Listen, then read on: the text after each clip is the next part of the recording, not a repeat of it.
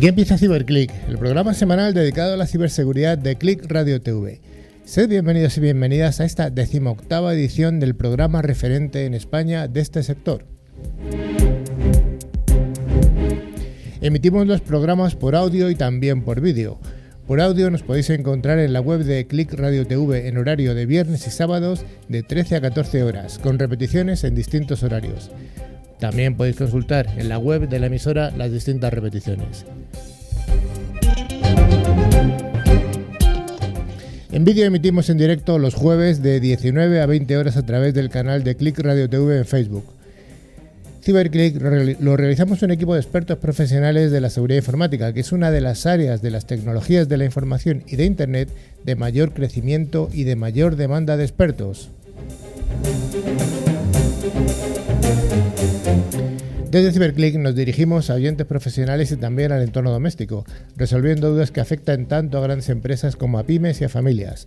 A lo largo de la siguiente hora vamos a desarrollar secciones de noticias, veremos en profundidad algún aspecto de interés. Hoy el programa estará, dedicado al mundo del CIEM y contaremos con la presencia de algunos de los referentes españoles en el mundo de la ciberseguridad. Hoy está aquí a mi izquierda Victorino Martín. ¿Qué tal, Victorino? Muy bien, buenas tardes, encantado de estar aquí con vosotros. Ya sabéis que este programa tiene vocación bidireccional. Tenemos un buzón de email al que nos podéis escribir, ciberclick.clickradiotv.es, y tenemos canales dedicados en las redes sociales de LinkedIn y Facebook, donde publicamos contenidos y noticias de interés a lo largo de toda la semana. Para llevar a buen puerto Ciberclick, hoy contamos con un equipo en el que nos falla solamente Estrella. Está eh, Javier Soria, hacker bueno. ¿Qué tal, hacker? Todos son buenos, todos son buenos. Todos los hackers son buenos. bueno, no, pero la idea es que sí. Seguro que sí. También está Miguel Alcolea. ¿Qué tal, Miguel? ¿Qué tal, Carlos? Muy bien, todo bien. Todo bien, ¿no? Siempre. Todo siempre correcto. que sea positivo. Y Rafa Tortajada. ¿Qué tal, Rafa? ¿Qué pasa, Carlos? Pues deseando volver al programa. Deseando volver solo de jueves a jueves, ¿no? De jueves a jueves, como no hubo la semana pasada. Y, de, ¿no? Oh, ¿Y el resto de la semana qué se hace? ¿Qué hacemos? Bueno, pues algunas cosillas, nada, intentando ser buenos. Bueno, finalmente el que hablo, el que presenta el programa soy yo, Carlos Lillo, y bueno, esperamos que durante la siguiente hora, ya menos, ya unos minutos menos, el programa esté lleno de interés eh, y de cosas interesantes para todos. Bueno, Rafa, ¿qué más vamos a tener al final del programa? Bueno, pues nada, al final del programa, como siempre, tendremos nuestro concurso, en el cual dos oyentes eh, resultarán agraciados con una, licen- eh, una licencia anual de el, el antivirus Bitdefender, facilitado por Ingecom, mayorista de valor. Eh, cada premio está valorado en 40 euros y solo hay que responder a alguna pregunta que haremos de nuestro especial invitado. Muy bien, en esta décima octava edición vamos a tener un programa en el que la monitorización de la seguridad, como comentaba Carlos, va a ser protagonista en gran medida. Finalizaremos con el programa con un verdadero peso pesado de la ciberseguridad en España, que ya ha comentado Carlos quién es. Por lo tanto, no, no vamos a volver a repetir. Ya no vamos a repetirlo, ¿no? Por supuesto.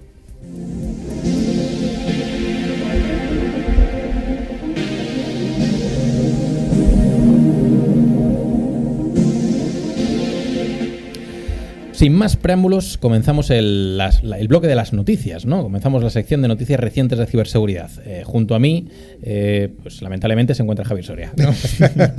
con el que comentaremos esta sección. Bueno, empezamos. pequeño.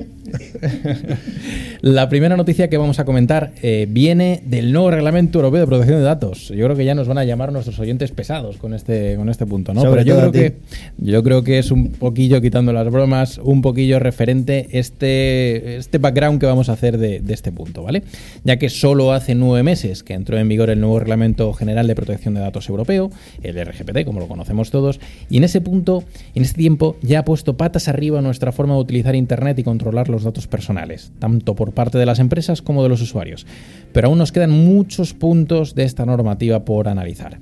Entre las nuevas obligaciones que ha impuesto y que hemos comentado en muchas ocasiones, esta, legislación está la, que dice de que, que los datos tuyos tienen que ser recopilados o la de pedirte permiso de manera clara cada vez que vayan a recopilar algún tipo de información personal.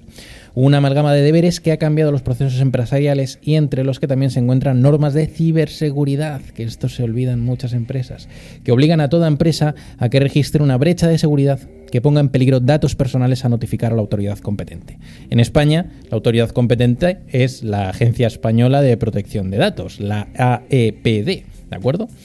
Y ahí es donde en el caso que nos, que nos entonces que nos, que nos incumbe en este caso, en el caso Patrio, acabamos de encontrar una cifra bastante llamativa ya que debido a la ley de transparencia, pues el, el, el periódico el medio de comunicación, el confidencial, pues ha pedido eh, la cifra exacta de notificaciones recibidas por la AEPD que estábamos comentando, en los meses que lleva funcionando, que son nueve que estábamos diciendo, ¿no?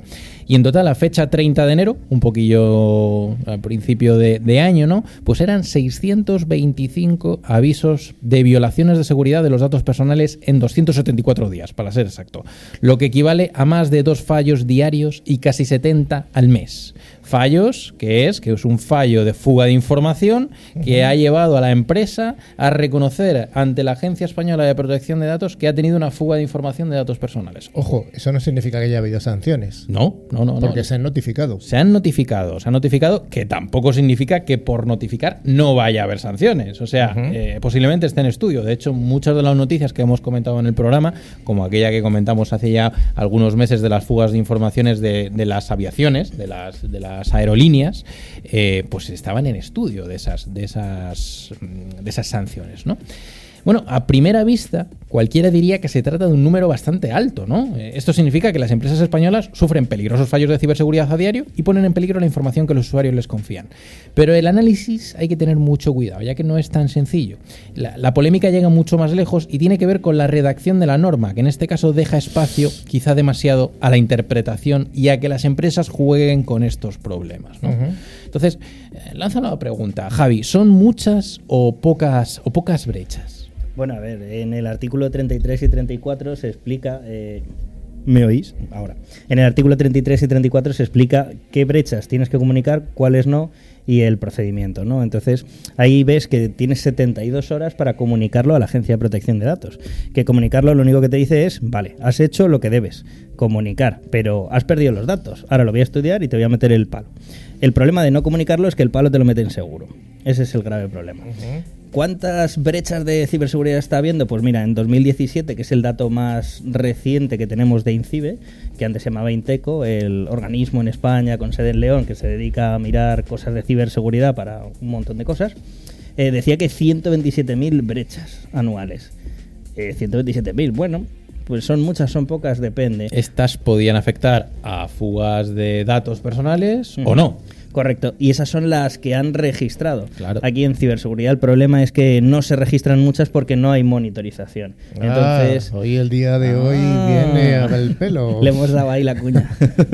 o sea, lo principal es saber que has tenido una fuga, ¿no? Existen dos tipos de empresas, las que han sido atacadas y las que han sido atacadas y lo saben. ¿Por qué? Porque tienen monitorización. Y lo pueden demostrar. Correcto. Exactamente. Eso es muy importante cuando venga la Agencia Española de Protección de Datos y tú digas, oye, que yo tenía aquí mis datos y sé qué ha pasado, ¿no? El problema es cuando te pregunten y digas, pues no sé qué ha pasado. Ahí es cuando te van a meter... Eh... Ahí es donde, donde tendremos los problemillas, ¿no? Bueno, los más gordos. Bueno. Muy bien. La siguiente noticia eh, nos viene del campo del fraude que vamos a comentar ahora mismo, ¿no? Y es que usuarios de Instagram, víctimas de campañas de inversiones falsas, esto yo creo que viene un poquillo la reflexión, ¿no? Como los bancos dan poco dinero, pues a cualquiera que llega por ahí y nos dice, oye, que te doy un 7% de beneficio en poco tiempo, pues ya que van muchos muchos incautos, ¿no? En este sentido. Pero bueno, es lo que sucede. Pero bueno, esto no ha pasado en España, cosa sorprendente, pero bueno. Autoridades británicas reportan un incremento de la actividad en este tipo de actividades en línea. Y es que múltiples víctimas, la mayoría jóvenes entre 18 y 25 años, son invitadas a invertir a través de anuncios en, en, en como estábamos comentando, en Instagram, ¿de acuerdo? Después los estafadores, obviamente, pues se esfuman, desaparecen, ¿vale? Entonces, eh, sobre todo lo que aseguran eh, es que incrementan las inversiones en poco tiempo. En este caso, las víctimas eh, reciben promesas de altos rendimientos después de solo 24 horas, pero los criminales toman el dinero y desaparecen después. Durante los últimos cinco meses, las autoridades británicas han recibido más de 300 denuncias sobre este tipo de fraude y las pérdidas acumulan más de 3 millones de euros. Yo quisiera ser joven en, en el Reino Unido, ¿no? Porque si son los jóvenes de 18 a 25 y ya tienen 3 millones de euros en pérdidas, todo ese colectivo, madre mía. Bueno, pero, no es uno, son muchos. Son muchos, pero aún así, yo con 18 años, yo pocas inversiones yo creo que podía hacer en ese Bueno, momento, bueno. ¿no? Eso era, eso era claro. Bueno, eh, Javier, danos un poquillo más datos de cómo funciona este tipo de fraude. ¿Son incautos o de verdad está trabajado de alguna manera? Bueno, a ver, aquí existen varios tipos de fraude. Hay alguno que se ha dado en España también, pero en este caso nos centramos en un esquema Ponzi. Vamos, básicamente es invertías 600 euros, te daban un día o dos rentabilidad y luego uh, se esfumaba en el aire. Que es un esquema Ponzi. Mientras la gente va invirtiendo dinero, pues le das a los primeros y muchas veces vuelven a invertir porque dicen esto es real. Entonces, por eso tanto dinero. Pagas una vez, te dan dinero y dices, ah, pues meto más. La Y- típica estafa, estafa piramidal, ¿no? Que ha sí, habido. sí. Correcto. Toda la vida. Y, y luego la otra parte de la noticia, que es lo que mayor se ha dado en, en Gran Bretaña, ni siquiera había esquema Ponzi, era dabas el dinero y desaparecía en la nube. Pero vamos, este tipo de estafas se están dando aquí, se están dando en las criptomonedas, en todo tipo. Sí, pero es, es curioso, ¿no? Que ya en Instagram ves una imagen, eh, trabajado con una empresa de marketing que te lo pinta súper bonito, te lo Bueno, crees, es que- te da profesionalidad y ya, ya que vamos directos, ¿eh? es O que sea, ahora mismo con Photoshop, mm, tres vídeos, una tarde libre, puedes hacerlo igual o mejor que una empresa de marketing. O sea, al final, ahora mismo estamos en una época en la cual la diferencia entre profesionalidad y no profesionalidad es tiempo. Y los chavales y los estafadores tienen mucho tiempo. ¿Sabes? Lo de montar sobre PPT, ¿no? Viene, viene aquí al uso. Esto es cartón piedra, al fin y al cabo. Muy bien, y la última noticia de la sección nos viene de la zona más oscura de Internet. Eh, Gritar cuál es. El del WhatsApp, ¿no? No, ese no. Y nos comenta que no, ese, ese que queda en casa. Eh, la Darknet. La Darknet. La Darknet. Sí, no, la- la... Darknet. Bueno, pues entonces los comentan que los criminales eh, están buscando reclutas empleados de empresas. ¿eh? Esto es, pues si alguno se quiere ganar un sobresueldo y tiene una buena posición en una empresa, pues ya sabe lo que tiene que hacer, ¿no? bueno, quitando la broma, los cibercriminales han hecho de la red oscura su lugar de trabajo. En la Darknet se pueden encontrar software malicioso, servicios de ciberataques, como hemos comentado en muchas ocasiones, contra empresas, individuos, hasta la compraventa de información confidencial, como números de tarjetas o detalles de identidad. Y ya no hablamos de cosas más delictivas como pueden ser armas, drogas, etcétera, etcétera. ¿De acuerdo? Cursos de inglés. Cursos de inglés, sí, eh, que también se hacen rápido. Y bueno, una nueva tendencia en el cibercrimen es el reclutamiento de profesionales en distintas áreas para colaborar con las redes de hackers maliciosos desde el interior de una organización. Una investigación descubrió ofertas de empleo en Darknet, ya esto es curioso, para empleados de instituciones bancarias en Rusia, ofreciendo salarios promedio de 4.000 euros por una hora de trabajo al día. No está mal, ¿eh? No está nada mal. No, no está mal el, el tema. Las empresas no pueden controlar, obviamente, las actividades de los usuarios en sus PCs o dispositivos móviles personales, personales, y recalco, aunque existe la opción de controlar y monitorizar el entorno corporativo para prevenir que los empleados trabajen como infiltrados en una organización, ¿vale? Que esto será uno de los temas que comentaremos en el programa. La visibilidad de la empresa sobre las actividades de los empleados es esencial para detectar accesos o búsquedas anómalas al realizar una adecuada labor de monitorización. Es en este punto que la visibilidad de la empresa en la actividad del usuario se vuelve totalmente esencial. ¿De acuerdo? Regularmente los empleados que utilizan credenciales de acceso a niveles privilegiados son monitorizados. Cualquier empleado que trabaje con información de la empresa debería ser monitorizado. Y la monitorización de las actividades del usuario puede ser realizado sin intervenir con la pri- sin, in- sin interferir con la privacidad del usuario, ¿de acuerdo? Esto, esto es clave. Al final no estamos violando ninguna privacidad del usuario. Implementando soluciones que brinden una completa visibilidad de las acciones de los empleados, pero limitando un posible uso invasivo o fraudulento. La implementación de estas soluciones debe estar acompañado de una política de revisión de datos razonable que no interfiera con la privacidad de los empleados, como hemos comentado. Insisto, insistimos, la detección es crucial para que las organizaciones protejan sus activos más valiosos, que al final es la información y que no tengamos ahí un topillo dentro de la organización. Y para prevenir la pérdida de datos, como estamos diciendo, sensibles que nos puedan afectar a nuestro negocio o incluso a nuestra, a nuestra imagen, dependiendo del negocio al final de la, de la empresa. Bueno, esta es, yo creo que es una pregunta abierta a la mesa, ¿no? ¿Qué, qué opináis al final de que se paguen 4.000 euros o 4.000 dólares la hora Uy. en algunos perfiles? No, no está mal, ¿eh? Oye, que me quiero comprar un cochecillo, trabajo hoy mediodía en la Darknet y se acabó, ¿no? Pues, Lo malo es que a lo mejor te quedas, eh, te quedas con los 4.000 Claro. euretes, pero sin trabajo, ¿no? Claro, pero si, no, si la empresa no tiene los mecanismos de seguridad para saberlo, ¿no? Esto al final es, es, es- es la vida misma, ¿no? O sea, es- Hombre, aquí a mí se me ocurren muchos tipos de soluciones para solventar esto, ¿no? Claro. Eh, La primera ya la hemos, eh, la hemos tratado, bueno, lo vamos a tratar dentro de un ratito, que es la monitorización, gestión de cuentas privilegiadas, eh, gestión de contraseñas, Los DLPs, el DLPs. Gestionarlo el documento en todo su ciclo de vida, evitar que se fugue, controlarlo en la nube. Demasiadas tecnologías que las empresas deben tener y en empresas pequeñas es difícil gestionar con esos precios que tienen, ¿no? Habría que buscar una solución que cubra el mayor abanico de ellas. Sobre lo que decías de la dark web, que no de la dark net, estás pareciendo a Rafa. Esas redes en las cuales todo el mundo comparte información, esto es más antiguo que la tos, o sea, todo el mundo contrataba a alguien de la competencia para coger sus datos importantes. Lo que pasa es que antes tenía acceso uno o dos en papel y era muy difícil eh, realmente obtener esa información importante, los proveedores, todo. Lo que pasa es que ahora cualquiera puede tener acceso. Y normalmente los que tienen acceso, los que son usuarios privilegiados, los administradores, los jefes, los directivos, esos son los que siempre se saltan todas las normativas de seguridad.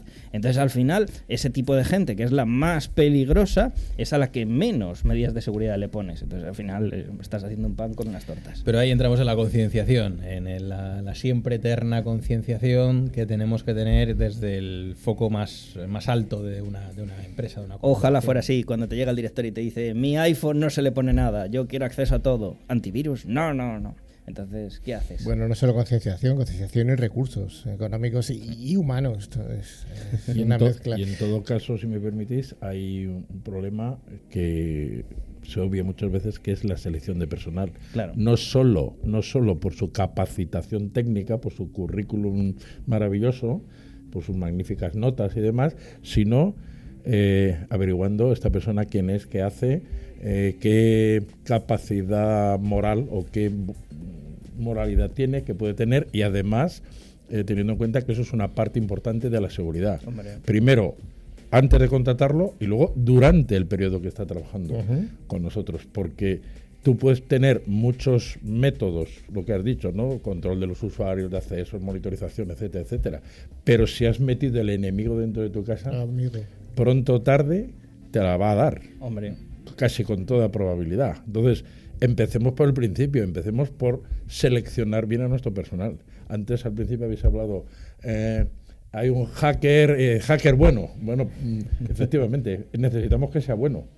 Porque si es malo, porque si es malo, no lo queremos que trabaje con nosotros. hombre, así es. Y hay que pagarlo bien, no nos olvidemos de eso, ¿eh? Ni- Hay que pagarlo.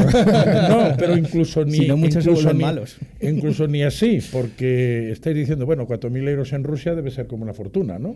Pero pues, si no, dependiendo del objetivo de lo que eh, los malos quieran conseguir, si no son 4.000 serán 40.000 y si no serán 400.000. O sea, claro. eh, hay un punto en que todo el mundo se corrompe, ¿no? Entonces hay que procurar que ese punto sea muy alto siempre. Sí, ¿no? sí, ¿El nuestro son 50 euros o 60? ¿No, No, habéis visto esa noticia? Somos incorruptibles.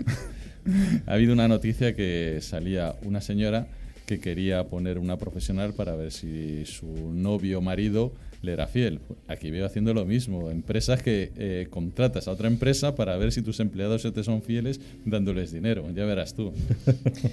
Bueno, pues hasta aquí ha llegado la sección de noticias.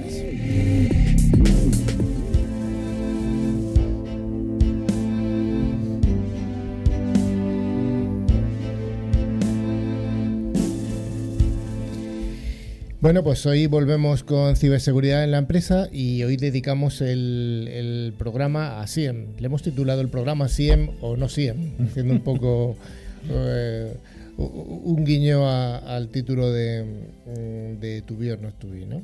Ser o no ser. Bueno, ¿qué es el SIEM, Rafa? ¿Cómo lo definirías tú? Bueno, lo primero es eh, SIEM, que ya sabemos que aquí en seguridad nos encantan los acrónimos, nos encantan así las, todas estas letritas así. Eh, SIEM es el acrónimo, eh, el acrónimo de Security Information and Event Management. Que es, o sea, que es eh, todo lo que es la gestión de eventos de seguridad. Esto lo que permite en una empresa es tener una visión global de la seguridad. Eh, lo que se nace es eh, el SIEN son de dos palabras, el SEN, eh, que es la parte de centralizar el almacenamiento, y permitir un análisis en casi tiempo real. Y el SIN, que recompila los datos a largo plazo para centralizar, tener un repositorio de información y luego poder hacer forenses y poder eh, ver perfiles que eh, ha pasado. O sea, qué pasó hace tres meses porque hemos descubierto que había un bichito o que había algo y que no sabemos desde cuándo porque no, no se conocía esa, esa técnica, no se conocía ese, ese, ese malware. Entonces, los forenses son los análisis que se tienen que hacer las empresas cuando ha ocurrido un, un evento de inseguridad para saber de qué hemos muerto. En realidad, Exactamente. Lo importante es que no te maten, pero si te han matado, pues también es importante el análisis forense saber cómo lo hicieron para que no te vuelva a pasar. Exactamente, porque aquí siguen más de una vida en este mundo. Aquí hay incluso más que los gatos. Sí, sí. Afortunadamente. Bueno, ¿qué más podemos decir de los de los SIEM? El eh, es, un, es un acrónimo, como dice Rafa. También se conoce esto en el mundillo como el correlador. También se conoce como que es el soporte de los servicios de monitorización de una organización. Exacto. ¿Y qué más? Yo le llamo el que es el corazón de la organización. Él va recibiendo entradas desde múltiples fuentes. ¿Y qué, es una fuente? Pues puede ser eh, cualquier sistema, tanto de seguridad como puede ser un IPS, un firewall, eh, una base de datos, un WAF, o sea, de todo lo que hemos estado hablando, la consola de, antivirus, entonces todo eso producen eventos. Entonces, esos eventos es imposible seguirlos. Tú no, puedes, tú no puedes mirar 20 fuentes. Entonces, eh, lo que te va a hacer el CIEN es los recibe, los, como has dicho, lo correla y a partir de unas reglas, pues te puede salir un, una acción. Por ejemplo, típico mm, eh, ejemplo así como muy tonto. Si alguien te hace un ataque de fuerza bruta y te da cinco veces usuario y password y fallan, pues dices, oye, ahí te va a salir un evento, te va a decir, eh, oye, aquí ha habido una, una acción que puede ser sospechosa. O bien, si tú estás dentro de la organización y estás, eh, has dado tu usuario y password dentro de la organización, lo que no te puede hacer es intentar un acceso desde fuera de tu organización. No sé, siempre decimos desde China, como si no hubiera más sitios, o desde Rusia. Entonces, ese es el típico ejemplo. Luego, a partir de ahí, puedes correlar distintas fuentes. Pues puede ser desde fuentes físicas, o sea, lo que es la puerta de entrada, para saber quién ha entrado, lo validas con tu usuario y password de Active Directory y ya puedes decir, oye, qué personas han entrado, dónde han, por dónde han entrado. Es decir, que el SIEM aglutina un montón de fuentes disjuntas, eh, fuentes que no tienen el, mismo formato de, de logs, de eventos, los correla, los agita y saca una información enriquecida. Exacto. ¿Cuáles son los, eh, los elementos que forma que, constituyen un SIEM? Pues normalmente tienes el sensor, que es el que recibe esa información mm, parametrizada de diferentes maneras, o sea, los logs de los elementos diferentes, el logger, que es el que los almacena, y luego el, el corazón, el correlador, que es el que tiene las reglas y dice esto puede ser un ataque o no.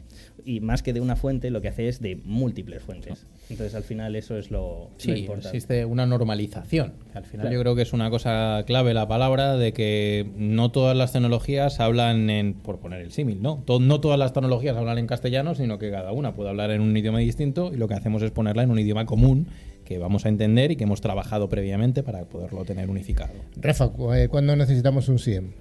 Bueno, eh, un SIEM se necesita, yo creo, siempre.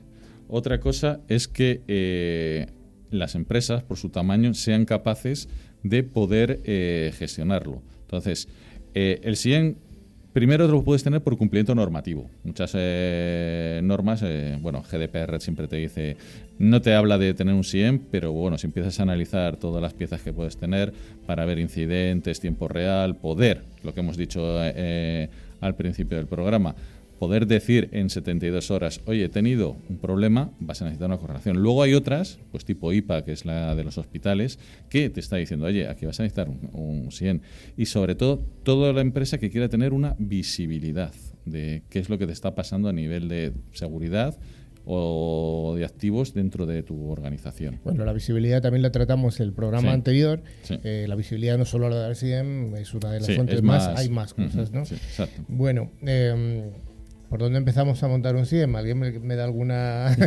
Llegamos a la empresa Pepe Pérez y ¿cómo empieza? Hombre, lo primero para montar un SIEM es tener diferentes elementos de seguridad, ¿no? Porque si no tienes logs, es decir, un registro de todo lo que ha ocurrido en diferentes elementos, no puedes correlar nada. Entonces, antes de montar un SIEM, pues tienes que tener un firewall, tienes que tener algo, un IPS, Algo que genere esos logs, ¿no? Claro, pero más de un par de fuentes, porque eh, montar un SIEM y solo tienes un firewall, pues la verdad es No, que se queda no bastante es inteligente. Estamos ¿no? hablando de seguridad, pero también puede ser eh, eventos de red o eventos al final de servidores o lo que Claro, sea. al final son eventos de múltiples formas que puedas eh, ver si en la combinación de ellos hay un ataque. O sea, la idea es que te has saltado la seguridad de un elemento normal, o sea, de un firewall, y eres capaz de descubrir que con ese log del firewall, el log del servidor, el log de red, el log de un montón de sitios, que ha habido un ataque real.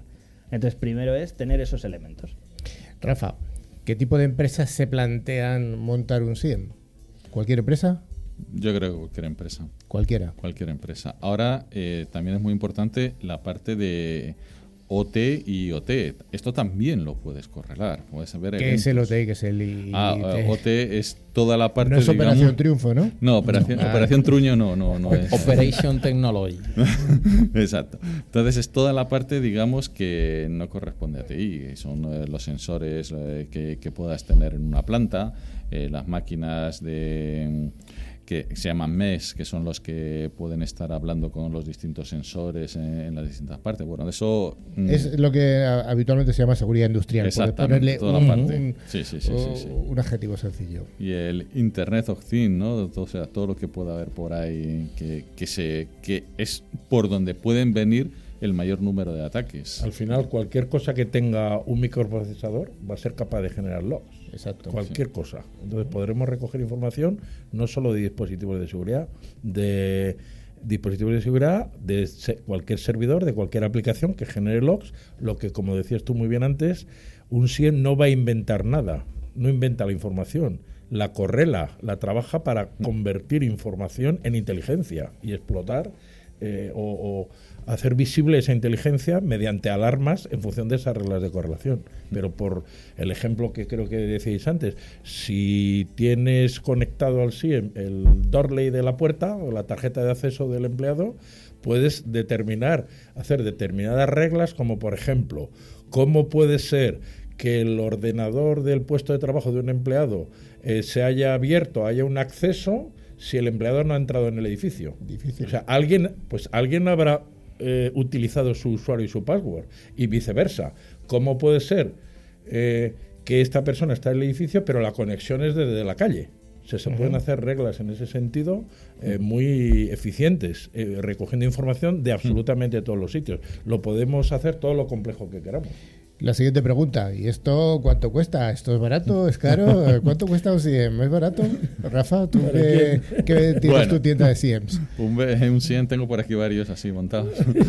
No es un elemento barato. No es un elemento barato. Al final, el precio ha bajado. Hay mucha, es una tecnología que ha disminuido, sobre todo porque se puede virtualizar. Entonces, esto al no necesitar ya una máquina física, sino que tú puedes meterlo, eh, aprovechar un elemento físico y tenerlo eh, virtualizado, o sea, como varios programas corriendo sobre la misma máquina física. Entonces, esto te va a hacer descender el precio. Pero lo, lo que es el, el coste más caro es en todo el, alimen- eh, el alimento que le tienes que dar. Eh, que es lo que decía Victorino, aquí esto no hay nada automágico. Esto no lo pones ahí y ya te empiezan a salir cosas. O sea que no vamos a la tienda de SIEMs, nos compramos el SIEM versión la mejor que haya, lo ponemos ahí y eso hace, da la inteligencia sola. ¿No, No. es así, Victorino? Eh, desgraciadamente no. Vaya, por O sea, eh, hoy sí que los productos SIEM eh, pueden venir muy preconfigurados para que de una forma muy rápida, digamos, entren en, en eficacia. No hay que esperar a construir el barco, a la botadura del barco, hacer un gran proyecto que te puede durar meses para conectar todos los dispositivos, definir todas las reglas y tenerlas preparadas para empezar a trabajar. Se puede empezar a trabajar desde el primer día. ¿Eh? Eh, Tú puedes mm, conectar, como hablé antes hablar de sensores correladores, el primer sensor que conectes y lo pongas a snifar tráfico o a recibir logs, los logs del antivirus y del firewall y de algún servidor, ya va a empezar a trabajar. Y nos va a dar eh, una utilidad inmediata. Normalmente, por mi experiencia, lo primero que sale son lo que yo denomino todos los gusarapos de la red. O sea, cuando se pone un dispositivo de este tipo, empiezan a saltar muchas alarmas. No porque en ese momento empiecen a atacarnos, que, ¿eh? no nos habíamos enterado. Lo más normal es que sean defectos del propio montaje de nuestra infraestructura. De la configuración. De Sí, configuración, de arquitectura, etcétera. ¿Por qué? Porque todos sabemos muchas veces cómo se montan las cosas, ¿no? Eh, damos a aceptar, aceptar, aceptar, sí, funciona desde un punto de vista eh, funcional del producto que estamos montando, sí, Ujú. pero no hemos revisado desde el punto de vista de seguridad qué es lo que pasa. Ya, ya. ¿eh? Y de pronto nos encontramos, yo qué sé, un servidor que está continuamente intentando conectarse con otros. Entonces un SIEM no es un antivirus, pero le van a aparecer miles de logs de intentos de conexión fallidos o reusados de una máquina. A lo mejor eso es un típico, típicamente eh, mi experiencia. Un gusano ha entrado en un sistema. Eh, hay un antivirus. El antivirus lo ha matado 9.999 veces, pero queda uno. ¿eh? Entonces, un SIEM, cuando tú lo pones y empieza a ver cosas de este estilo, insisto, no es un antivirus, pero nota algo raro, o sea, algo está pasando ahí. Y eh, normalmente en- hay una fase inicial de mucho trabajo, de mucho trabajo para mejorar eh, nuestra red. Has, has- mencionado la palabra trabajo. Eh, las personas que se encargan de gestionar los SIEMs entiendo que tienen que tener una expertise especial, que tienen que tener una sensibilidad para aplicar esas reglas para, para gestionarlo. No es el mismo perfil de que, una persona que, que meta reglas en un firewall, sino que es un perfil un tanto diferente. Con lo cual la siguiente pregunta, que ya la estoy autorrespondiendo, es, una vez comprado el SIEM, que nos cuesta un dinero, luego hay que gestionarlo, gestionarlo con un perfil que no son los perfiles de 20.000 euros al año. No estamos hablando de ese, de ese perfil, es un perfil un poquito más caro. En fin, es lo que hay. Sí, y no solo eso, sino que hay que tener en cuenta que una vez montado, eh, tiene que dar servicio a un sistema de información, pero esos sistemas de información son cambiantes continuamente. ¿En qué instalación no se, insta- no se ubica un servidor nuevo cada poco tiempo, aplicaciones nuevas, aplicaciones que cambian? Si tú eso no lo incluyes en esa visualización global que tienes que tener de la empresa, es como si tienes un edificio, has hecho una planta más y no has puesto, no has puesto ventanas o no, o no has cerrado las ventanas. Yo creo que aquí se nos está abriendo eh, otro programa que se nos escapa hoy, que son los servicios de seguridad gestionada, Claro, que, claro, es- que será otro programa que le dedicaremos más adelante. Bueno, pues yo creo que la respuesta al SIEM o no SIEM ha quedado resuelta. Sí que necesitamos un SIEM, sí es SIEM, y luego habrá que gestionarlo.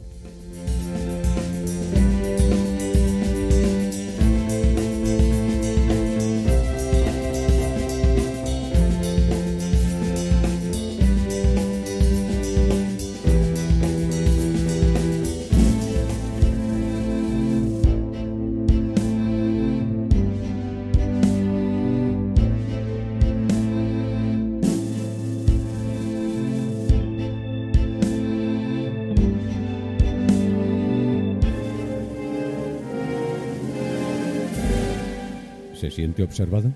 Contramedidas electrónicas, barridos ambientales, detección de micrófonos y cámaras ocultas. En Aperton nos ocupamos de su caso. Contacte con nosotros en el teléfono 609 75 0186. Aperton.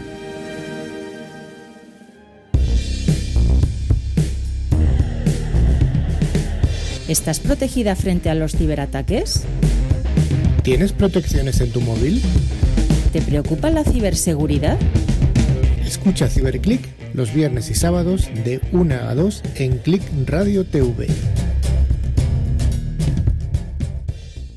Porque no todas las aguas son iguales, cuando bebas agua mineral, acuérdate de mirar la composición mineral. Un agua equilibrada y rica en minerales esenciales transmite sus propiedades y beneficios al organismo. Agua mineral Sierra Cazorla es un agua equilibrada gracias a los minerales que contiene. Es baja en sodio y tiene un alto contenido en calcio, magnesio y bicarbonatos. Agua mineral Sierra Cazorla, porque quieres lo mejor para ti y para los tuyos. Escucha nuestros programas en tu PC, tablet o teléfono móvil. clickradiotv.es, la radio que engancha.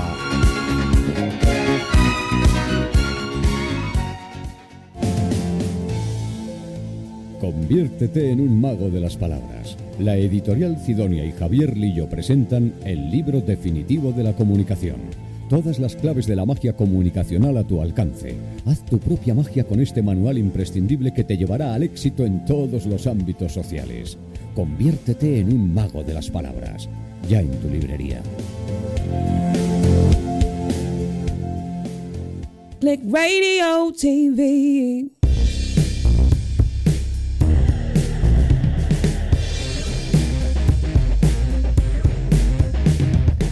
Gracias por seguir al otro lado. Vamos a continuar Ciberclick con la entrevista a uno de esos primeros espadas que siempre hemos prometido. Hoy tenemos a un viejo espada, un viejo no en el sentido de, de mayor, sino una persona con una gran experiencia. Veterano, más bien. Veterano. un, un espada veterano. ¿Qué tal? Vitorino Martín Jorcano, una persona hiperconocida en el mundillo de la ciberseguridad en España. Pues eh, estupendamente, encantado de estar aquí con vosotros y de hablar exactamente de este tema al que he dedicado, pues yo qué sé, los últimos Varios años. casi 20 años. Ala. bueno, bueno. Está bien. Eh, cualquiera que mire su perfil, como es público, está en LinkedIn publicado, no hay ninguna, no hay ningún secreto. Ve que es una persona que ha tenido una vida profesional en el aspecto privado y también en el aspecto público, en concreto en la, en la parte de defensa. Ha sido militar, militar de alta graduación, vamos a Bueno, dejarlo, bueno, so- solo soy comandante retirado. Bueno, bueno. pero efectivamente mi carrera inicial es la militar y mi relación con la informática viene de que, siendo un joven capitán de infantería, cuando el ejército creó su escuela de informática, pues seleccionó mediante oposición a una serie de joven- jóvenes capitanes y nos metió dos años en la escuela de informática del ejército. Y luego pues pasamos destinados a- al servicio de informática. Por decirlo brevemente. Por decirlo brevemente. O sea que has sido, has visto nacer la informática militar. Sí, te podría hablar de las tarjetas perforadas, pero entonces, entonces sí que me vas a decir viejo. Yo creo que eh, Rafa y yo lo, lo hemos llegado a O de los, Sí. de los floppies de 8 pulgadas. o de- Esos eran grandes, ¿eh? Sí, sí. Ajá. Bueno, luego pasas a- al mundo ya privado. Sí. Eh, tiene que ver normalmente, por lo que he visto, siempre con la, con la seguridad, con la ciberseguridad. O, Eh, No exactamente, o la- no exactamente. Eh, yo pasé al mundo privado, pero yo siempre la informática, a pesar de estar en el ejército, la informática que yo hacía era informática de gestión. Ujú. Y curiosamente, yo, mm, digamos, en mi faceta militar me dedicaba a la seguridad, puesto que, si habréis visto en mis destinos, he estado un montón de años destino en la Guardia Real, ¿no? Ujú. Entonces, como capitán de infantería, hacía los servicios correspondientes, pero además era el responsable de informática. y De, de hecho, yo monté toda la informática desde sus inicios ahí. Y eh, cuando. Pero sin embargo, la informática que se hacía era informática de gestión. Estos conceptos de seguridad Sí, quedaban un poco lejos, ¿no? surgen a partir de Internet, que es cuando viene la preocupación, ¿no? Eh, la preocupación grande. Eh, realmente cuando digamos empecé en el mundo civil empecé haciendo informática de gestión informatizando fábricas. ¿no? Eh, yo que sé fundiciones o fábricas de, de producción eh, contabilidades eh, sistemas de gestión etcétera en el año aproximadamente en el año 2000 es cuando empiezo con la seguridad y cuando por fin eh, conecto mis dos conocimientos digamos mis conocimientos de seguridad de toda la vida con mis conocimientos de informática para trabajar en lo que hoy es ciberseguridad. Entonces le llamamos seguridad informática. Oye, ¿cómo ves? Desde el 2000 más o menos. ¿Cómo ves, eh, partiendo de la parte militar, cómo ves esto que sale de vez en cuando en, la- en los tele, en las telediarios? Eh, ciberamenazas reales militares, ¿tú cómo lo ves? Desde tu punto de vista. Yo, vamos a ver, lo voy a definir. Yo escribí unos artículos en el año 2003 en la revista Reseguridad y me llamaban como medio loco visionario, porque eran unos, una serie de artículos donde yo comparaba la doctrina militar aplicada a la entonces decíamos seguridad cibernética y al final son los mismos principios lo que cambian son los procedimientos y la tecnología. Entonces voy a responder muy rápido. Si tú puedes eh, destruir un objetivo del enemigo y lo puedes hacer apretando una tecla, ¿para qué vas a mandar aviones a bombardear o a disparar cañones o a, ma- o a mandar divisiones de infantería a, a pegar tiros que te los pueden matar? Entonces, eso que entonces parecía que Victorino decía unas estupideces, hoy resulta que lo tienen todos los ejércitos. Sí. Todos. Y sabemos que China tiene decenas de miles, por no decir centenares de miles de personas dedicadas a esto. Y que Corea, pues tiene, lo último que vi eran veintitantos mil. Sí, sí. Cogidos, además como son países como son, Sí. cogidos a dedo en las universidades eh, a los mejores, tú para acá. Y sin opción a, a decir que no. ¿eh? Entonces, mm, son cosas así. De hecho, hay casos muy eh, de ciberataques muy conocidos. El más Sí. famoso es el famoso Stuxnet de, Sí. de las máquinas de, de Irán, ¿no? Sí. Para nuestros oyentes, el caso era eh, unos años antes, se me van un poco las fechas, pero en un momento... Ya, eh, años, no, sí. en un momento, como 15 o 20 años antes del, del caso del Stuxnet, eh, Irán empieza, mm, está construyendo una central nuclear de, con tecnología francesa. De esa central nuclear, se, como un producto derivado, se obtiene el plutonio con el cual se puede fabricar una- bombas atómicas. Entonces, Israel dice, eh, a mí tú no quiero No que construyas interesa. esto porque me, me- me vas a complicar la vida. Entonces, organizan un ataque con aviación, despegando desde Israel, pasan por Jordania, eh, tal, con todo lo que supone de, de riesgo, mm, sobrepasar las defensas antiaéreas de dos países, atacan, destruyen la central y vuelven a su casa con un éxito total. Eso retrasa el programa nuclear iraní un montón de años. X años después eh, están más o menos, Irán en el mismo punto. Pero simplemente, y claro, ellos siempre lo niegan y no vamos a decir que fueron ellos, yo tampoco lo voy a decir, pero Se rumorea que se rumorea, curiosamente, resulta que aparece un virus en todas las máquinas centrifugadoras que son las que sirven para eh, hacer conseguir eh, eh, obtener el plutonio, digamos, o separar el plutonio de sus de los otros componentes y de pronto se estropean todas, porque de pronto el sistema rotatorio se vuelve loco, empieza a girar a toda velocidad y, y se van quemando. Eso retrasa el programa nuclear otro montón de años. Eh, la pregunta o la respuesta es ¿qué es más fácil? ¿La una el- o la dos? el botón. Pues es obvio. Oye, mm, ¿tú crees que hay suficiente cooperación a nivel occidental, a nivel de la, de la OTAN? Sí. Bueno, sí, ¿no? Sí, que hay cooperación. Hasta donde yo sé, sí. Sí, o sea que sí que eh, fun- está funcionando. Sí, eh, de hecho, eh, creo que es conocido, conoceréis que a raíz de un incidente que hubo de Rusia con Estonia, se montó un centro de, de ciberseguridad en Estonia para toda la OTAN, para apoyar y como una escuela de formación para todos los países de, de OTAN. ¿eh? Bueno, vamos a pasar de- de- de- del mundo militar al mundo civil. Eh, aparte de que has estado en distintas empresas, eh, hay una que nos fascina a todos los que estamos aquí y tiene que ver mucho con el programa que hemos dedicado hoy, a SIEM o no SIEM. Es que eh, llevas, has estado trabajando bastantes años como máximo responsable en España de Alien Bolt. Alien Bolt es, es un fabricante de origen español, Máximo responsable comercial. comercial. Para matizar, que no se me enfade nadie. Alicia, no te enfades. bueno, ha sido el máximo responsable comercial para España de Alien Ball. Ajá. Eh, Alien Ball es un fabricante de origen español, especializado, su producto es un SIEM, un correlador. Eh, luego, lo- como todas las startups, siempre acaba comprándolas alguien y ahora mismo es una... La- afortunadamente. Sí, porque si no. Eh, y bueno, hoy por hoy lo ha comprado ATT, lo compró ATT hace, un, hace unas semanas. Ya aprendí a decir AT&T. AT&T. Mi nivel de inglés ha mejorado profundamente. Oye, Esa era ¿cómo- una canción, ¿no? Sí, esa es otra.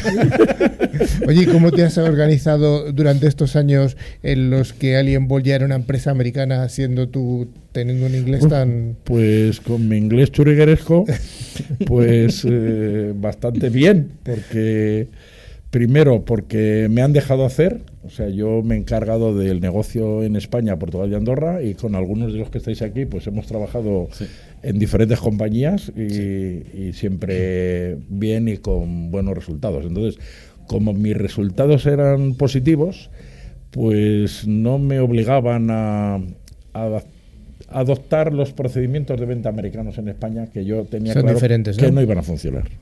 ¿no? O sea, Bueno. se en Estados Unidos se vende mucho por teléfono. Sí. ¿Vosotros creéis que un SIEM en España se puede vender por teléfono? Pues ya me habéis dado la respuesta. Sí, Entonces, al principio tuve mis eh, dificultades en el sentido de que ellos pensaban, "Oh, este está aquí en España y no nos hace ni puñetero caso. y efectivamente no les hacía. ¿eh? Hasta, pero presentaba resultados. Entonces, también son prácticos. Si presenta resultados, dices, Les esto vale. se hace así. ¿eh? Entonces, bueno, pues te acaban dando la razón. El único problema era que este adoctrinamiento lo tenía que hacer sucesivamente porque la empresa iba creciendo mucho. O sea, la empresa, para que os situéis, Allenbot, cuando yo entré en el año 2009, conmigo éramos 12. Ujú. Eh, a final de a final del 2018 éramos 350 entonces eh, cada vez ha ido creciendo entonces cada nuevo jefe que llegaba venía con su película. Y a todos les tenía que decir que no que esto seguía así. Afortunadamente siempre he tenido muy mucho apoyo del fundador de Julio Casal y de los altos directivos también americanos del CEO y del CTO para decir a Victorino dejarlo así, Dejármelo aire, así. que presenta resultados ¿eh? y llegaba algún jefe intermedio y dice, es que no sabemos cómo lo hace pues eh, ni, te, ni, ni te lo voy a contar O sea, o sea, mi respuesta es verás con mucho cuidado O sea, que das fe de que absolutamente la forma de gestión de una empresa americana choca con el espíritu, bueno, o con la forma de trabajar española. totalmente totalmente No es mejor ni peor, son diferentes. No, diferentes. Eh, A ver, eh, yo creo que eh, cada país tiene su idiosincrasia. Entonces yo se lo explicaba a ellos. Es que no es lo mismo. Por ejemplo, saliéndonos el tema, en las empresas americanas hay un concepto de, de territorialidad, de, de- de asignación de territorio, voy a cambiar el palabra, donde aparece una cosa que se llama EMEA. EMEA es Europa, Medio, Medio, Oriente Medio Oriente y África. África. ¿Por qué? Porque alguien ha cogido el mapa mundi, ha visto el Mediterráneo y ha hecho un círculo alrededor y ha dicho, todo esto es esta zona. Eh, con todos mis respetos, no tiene ni pajolera idea. O sea, vamos a pensar en España, vamos a pensar en el estrecho de Gibraltar. 14 kilómetros de agua. ¿no? Separan España de Marruecos, pero separa Europa de África. O sea, en esos 14 kilómetros de agua hay dos continentes, separa dos continentes, separa dos países, separa dos idiomas, separa dos religiones y separa dos culturas. Sí. Entonces, a mí que me explique alguien cómo una misma persona puede ser capaz de entender, solo de entender, la forma de ser de España, Francia, Italia, Grecia, con la de eh, Marruecos, Argelia, Túnez, Egipto. Por ejemplo. Me parece, me parece alucinante. No creo que, exista esa persona. Oye, eh, ¿cómo es la venta de un SIEM? Tú que has estado en la parte comercial, ¿es fácil vender un SIEM? ¿Es difícil de vender un SIEM? Eh, bueno, afortunadamente yo me considero una persona que ha tenido eh, éxito, pero no es nada fácil. No es sencillo. y sobre todo porque en España, y esto es otra diferencia con Estados Unidos, con el mercado americano, aquí el proceso de venta es muy largo. Muy lento, sí. Muy largo, muy largo. O sea, el periodo desde que tú empiezas una visita hasta que vendes, yo tengo algún caso que han pasado cuatro años. Sí. Eh, en un caso normal, por ejemplo, pensemos en una administración pública o una empresa grande. Lo normal es que tú presentes el producto ahora, en este año, en este mes o antes del verano, para que de septiembre a diciembre se asigne, eh, se pida una partida presupuestaria para el año siguiente, para que cuando se asigna, cuando ese presupuesto se aprueba, hay que hacer un concurso público con, RFP, con todo, sí. primero, ¿cuándo sale el presupuesto? Porque aquí los presupuestos pueden salir en junio, perfectamente. Y luego organiza un concurso con los plazos que hay que dar de presentación de propuestas, de tal, aparte que se presenta a todo el mundo, que se adjudica, que hay que esperar un plazo para ver si hay alguna reclamación y luego hacerlo. O sea, por yendo deprisa son, es prácticamente dos años. Luego hay otros casos en que no. Normalmente, cuando un cliente tiene mucha prisa, y se me han dado, es porque ha tenido un problema. Bueno, sí, sí, eso, eso suele ocurrir. O que tiene un presupuesto que se lo tiene que gastar ya. Mm, También, pero ese, eso ya es cuando te conoce. Sí. Pero si te llaman, yo creo que os pasará a todos, todos nos dedicamos a este mundillo. Cuando te llaman con mucha prisa, amigo, mm, y le ves la cara, a ti te han matado y no quieres que te vuelva a pasar. Está claro. Oye, vamos a ir acabando la entrevista, fundamentalmente porque se nos acaba el tiempo, porque estaríamos hablando contigo. Eh, tú le preguntaste hace unas semanas a una empresa que vino aquí, que era un fabricante militar, una pregunta Eh, no sé ¿Cuánto si te la va a contestar. ¿Lo has oído? No, ¿Que pero. ¿Cuánto valía un tanque? Uy, Mucho. Más que un 100. Con tres correladores. te iba a decir, si, no sé si, si está. Puedo decir una tontería, pero me parece que, que está en más de 100 millones de euros. Hostia. Bueno, eh, Puedo, ma- puedo es estar que- diciendo una tontería, pero. O sea, un- o sea te Un puedes comprar miles de Siems. Sí. Bueno, bueno, Victorino, pues te vamos a dar las gracias por tu aportación y las mentes pensantes que vayan pensando en la pregunta. Gracias, Victorino. Gracias a vosotros.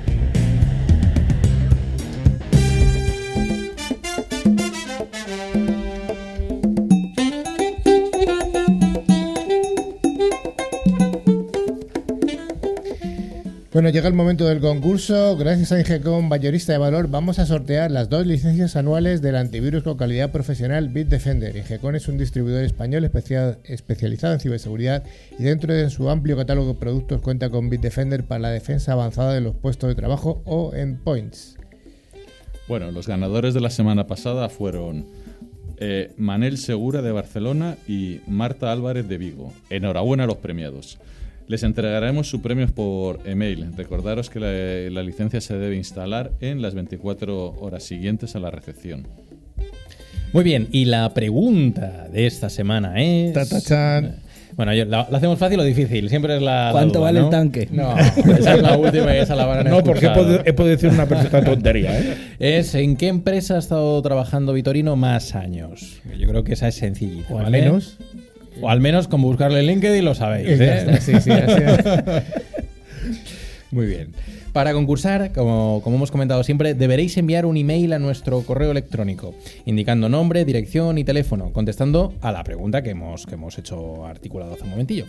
De entre las respuestas correctas sortearemos dos ganadores en este caso, admitiéndose respuestas hasta el 14 de marzo del 2019, de este año.